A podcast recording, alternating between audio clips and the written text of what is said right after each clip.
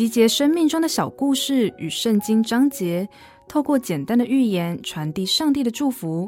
您现在收听的是《心灵绿洲》。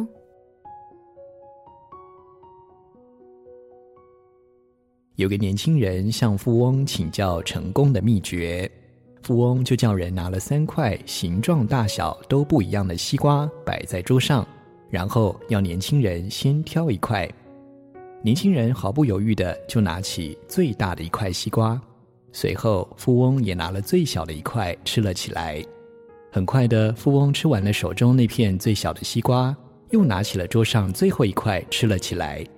最后，富翁把两块吃剩的果皮摆在年轻人面前，笑着对他说：“想要成功，有时候得先放弃眼前的利益，只有将目光放远。”才能获得长远的财富。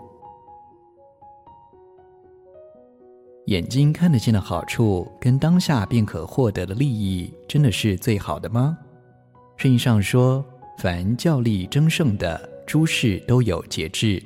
他们不过是要得能坏的冠冕，我们却是要得不能坏的冠冕。”所以，朋友们，世上的荣耀与欢乐只是短暂。唯有永恒的盼望，才值得我们努力去追求。